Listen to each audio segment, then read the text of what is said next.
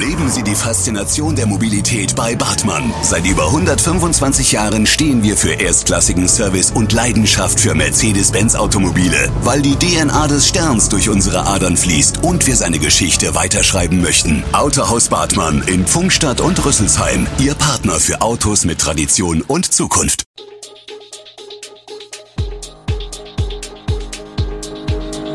Gude, unser morgendliches News Update.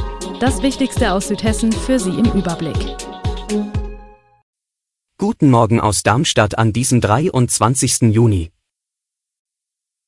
Biomüll im Odenwald soll länger stehen, Pauschalreisen werden teurer und was sich die Darmstädter für ihre Innenstadt wünschen. Das und mehr hören Sie heute im Podcast. Nicht mehr jede Woche, sondern zweiwöchentlich sollen die Biotonnen ab 2024 im Odenwaldkreis geleert werden und der Restmüll von zwei auf vierwöchig umgestellt werden. Nun regt sich Widerstand gegen diese Pläne. Andreas Wagner, freier Kreistagsabgeordneter im Kreistag Odenwaldkreis, sagt dazu, die reduzierten Abholtermine begünstigen eine Steigerung der Ungeziefermenge und krankheitsverbreitenden Fliegen sowie des Rattenbestands und des Geruchs in unmittelbarer Nähe der Wohnhäuser insbesondere in warmen Jahreszeiten. Stefan Kelbert, MZVO-Geschäftsführer, erwidert, es gibt für den Einzelnen genug Mittel, auch Hausmittel, gegen Maden in der Mülltonne. Der Wechsel ist vor allem ökonomisch begründet. Die Verlängerung der Abhollerhütten bei gleichzeitig größerem Behältervolumen führe zu messbar geringeren Transportkosten und die Belastung durch Lärm und Verkehrsbehinderungen werde für die Menschen geringer. Eine weitere Neuerung wird ein Chip sein, den jede Tonne erhält, um eine klare Zuordnung des Abfallbehälters zum Grundstück und Gebührenzahler zu gewährleisten. Beim Blick in die Kreise Darmstadt-Dieburg, Main-Spessart, Bergstraße oder Miltenberg zeigt sich, überall ist die zweiwöchige Leerung der Biotonne bereits Usus.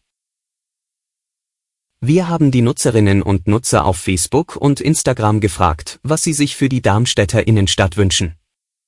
Der Tenor, mehr kleine, besondere Geschäfte statt Ketten und günstige Parkgelegenheiten. Fast 100 Facebook-Likes erhielten die Vorschläge von Sandra Ma. Sie wünsche sich weniger 1-Euro-Läden, Nagelstudios und Barbershops, dafür mehr Geschäfte oder Boutiquen mit Qualität und namenhafter Mode. Außerdem einheitliche Öffnungszeiten, zum Beispiel 20 Uhr für die großen Geschäfte und 19 Uhr für kleinere. Des Weiteren schlägt die Leserin vor, die Verkehrsführung für Autos Richtung Innenstadt zu verbessern. Und generell würden Parkentreitmöglichkeiten und günstige Parkplätze fehlen. Weiter auf ihrer Wunschliste stehen ein verlängertes 9-Euro-Ticket oder ein Innenstadt- oder Kurzstreckenticket und ein Verbot von Fahrrädern und E-Rollern in Fußgängerzonen. Günstige Parkgebühren waren auch bei anderen Nutzern beliebt, während einige aber auch Autos raus fordern. Wiederholt nennen die Nutzer auch Bäume und Pflanzen. Auch Spielmöglichkeiten für Kinder und Wasserspender werden genannt. Aufgrund eines technischen Defekts muss das Hochschulbad der Technischen Universität Darmstadt bis auf weiteres geschlossen werden. Wie Annette Kunzendorf, Leiterin des Unisportzentrums der TU Darmstadt, am Mittwoch auf Echoanfrage mitteilt, wird das Bad vor Freitag auf keinen Fall wieder öffnen. Eine Fachfirma sei bereits beauftragt, die Fehlersuche im Gange. Nicht nur für die Freizeitschwimmer ist die Schließung bedauerlich, vor allem wird das Becken für die Ausbildung der Sportstudentinnen und Studenten dringend benötigt. Die Leiterin des Unisportzentrums weist aber ausdrücklich darauf hin, dass sowohl das Kinderbecken für Familien als auch die anderen Sportanlagen, wie etwa die Tennisplätze, im Hochschulstadion weiterhin geöffnet sind. Es gibt auch Ausweichmöglichkeiten, der große Wog in wenigen Minuten Entfernung, das DSW Freibad am Bürgerpark, das Eberstädter Mühltalbad und als Naturbadesee noch das Mühlchen in Aheigen. Wir gehen ins Überregionale. Es waren dramatische Stunden in den österreichischen Alpen für die jungen Touristen aus Deutschland. Vor knapp zwei Wochen sind 99 Siebtklässler und acht Lehrer des Lise-Meitner Gymnasiums im pfälzischen Maxdorf bei Ludwigshafen in Bergnot geraten. Die Lehrer hatten offenbar auf eine Tourenbeschreibung im Internet vertraut. Dort wurde die Tour als klassische Feierabendrunde beschrieben. Die Lehrer hatten aber nicht beachtet, dass sich die Tour an erfahrene Alpinisten richtet. Am Ende ist die Aktion für alle Beteiligten zumindest körperlich gut ausgegangen. Aktuell jedoch stellt sich die Frage, wer für die Kosten der Rettung aufkommt.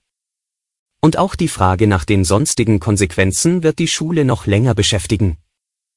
Die Bilanz der Rettungsaktion, drei Flugstunden des Polizeihubschraubers, eineinhalb Flugstunden des Rettungshubschraubers sowie der Bodeneinsatz der Retter, bei der laut ORF bisher größten Hilfsaktion der Vorarlberger Bergrettung auf rund 18.000 Euro schätzt deren Leiter die Kosten. Freilich ist das nur eine vorläufige Schätzung, es könnte also auch teurer werden. Für den deutschen Reiseverband DRV ist die Preiswelt in Ordnung weil die Menschen nach Corona ausgehungert sind. Der Urlaub stehe in diesem Jahr ganz oben auf der Wunschliste, trotz steigender Energiekosten und zunehmender Inflation, sagte eine DRV-Sprecherin. Die Deutschen würden sogar jetzt mehr für ihren Urlaub ausgeben und einen längeren Aufenthalt buchen oder höherwertige Hotelkategorien wählen. Insgesamt gesehen sei das Preisniveau bei Pauschalreisen jedoch stabil geblieben. Denn die Kontingente für dieses Jahr seien bereits 2021 bei den Hotels und Fluggesellschaften zu den Preisen vom vergangenen Jahr eingekauft worden. Auch mit nachträglichen Preisaufschlägen auf bereits gebuchte Reisen wegen höherer Kerosinkosten müssten Kunden in den allermeisten Fällen nicht rechnen. Die meisten Reiseveranstalter in Deutschland hätten diesen bereits eine Absage erteilt. Allerdings könne es sein, dass die Reisepreise höher ausfallen, wenn Reiseveranstalter neue Angebote in den Markt stellen und Hotel- und Flugkontingente nachkaufen. Zudem werde die Inflation durch gestiegene Energiekosten und Lebensmittelpreise auch beim Reisen nicht Halt machen. Perspektivisch werde sich das auch bei den Reisepreisen zeigen, so die Sprecherin. Alle Infos zu diesen Themen und noch viel mehr finden Sie stets aktuell auf echo-online.de.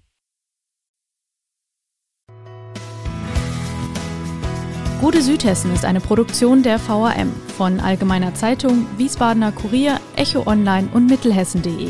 Redaktion und Produktion die NewsmanagerInnen der VAM. Ihr erreicht uns per Mail an audio.vam.de.